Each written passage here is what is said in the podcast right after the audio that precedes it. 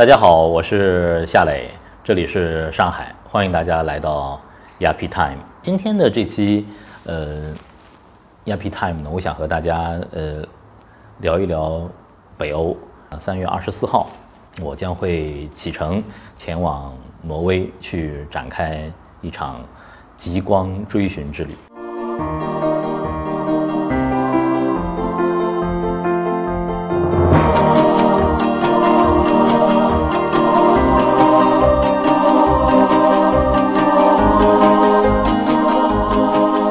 么这次最激动人心的是要沿着挪威的海岸线从北向南一路穿行，而挪威的海岸线最妙的一点就是它的海岸线是碎裂的，有着无数的那种迷人的峡湾，在峡湾里头行船就像是在平静的湖面上行船一样，但是它又有着海洋的辽阔、山的壮美，再加上我们是在高纬度，我们可以看到雪山、草甸。海湾、瀑布这些非常非常丰富的地形，这是呃我特别期待的。那么在一路南下的过程当中，很多的呃这些重要的港口城市，可能我们呃都会去到。因为挪威我也是呃第一次去，很多地名都非常的陌生。呃，中间有一个很重要的城市，叫是呃托斯莫索。托斯莫索呢，可能呃在中间就相当于一个中转站一样。那么，在这个呃托莫索的过程当中，有几个活动是让我非常期待的。在冰原当中，有可能我们会去接触到狗拉雪橇，这是一直想尝试的呃一项活动。那我记得在呃上次雅痞夜读当中跟大家讲极北之区，讲植村直己在格陵兰岛的经历啊，他要学会狗拉雪橇的驾驶。那么这一次，如果说我们进入到了呃，维京人的小村落里头有机会去学习驾驶狗拉雪橇，我想这也可能会是人生当中非常难得的体验吧。也有可能会是雪地摩托车的穿行，那也是极速的一种体验，呃，让人很期待。有的时候就是这样，在自己筹备一个行程的过程当中，很多的细节没有完完全全的最终的确认，但是身未动，心已远。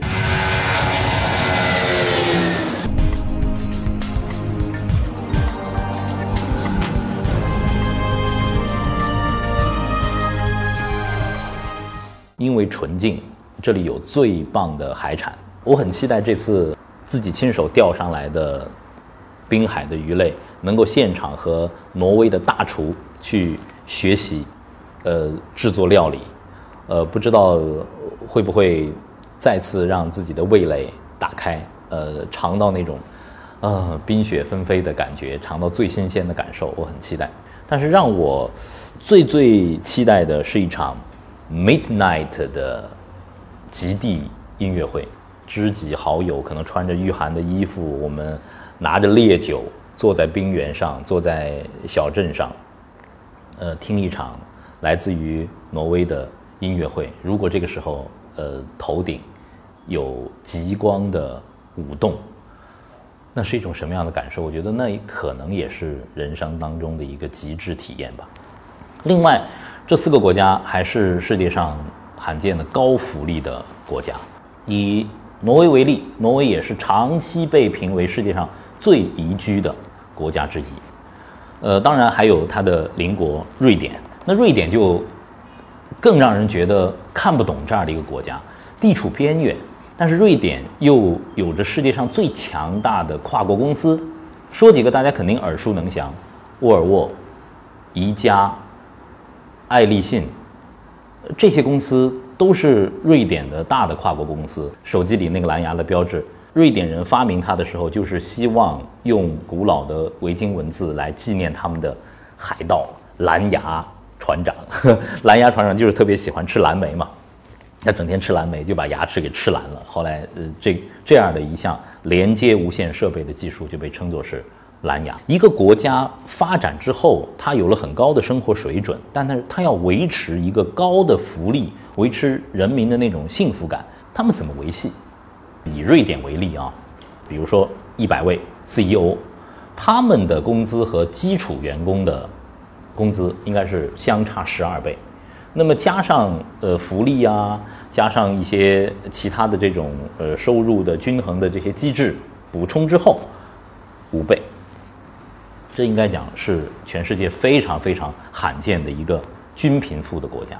我要到的挪威就更神奇了，挪威是这个世界上少有的财政有盈余的国家。他们是怎么做到的？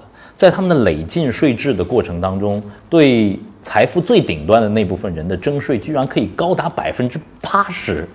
你挣了一百块钱，百分之八十块钱是要交税的，那谁还干活啊？对吧？这个我很很百思不得其解。深入到挪威的整个社会当中的这种平等的这样的一种意识啊，也和他们的维京时代的。那样的一种航海文化，我想应该是有着非常非常大的关联的。我们期待着到世界各地去过完完全全不同的生活，旅行就是要让自己有着更开阔的这样的一种眼界，发现世界的不同。然后，正因为你看到整个世界是这么的丰富，其实你很你的心量会开阔，你会包容更多的不同。总之，我特别。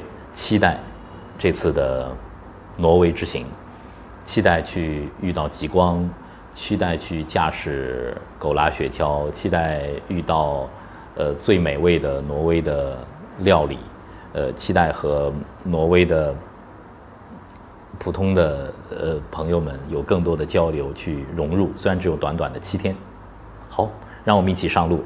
呃，在这七天当中。雅痞夏磊也会为大家实时的发来自己的旅行日志，让我们挪威见吧。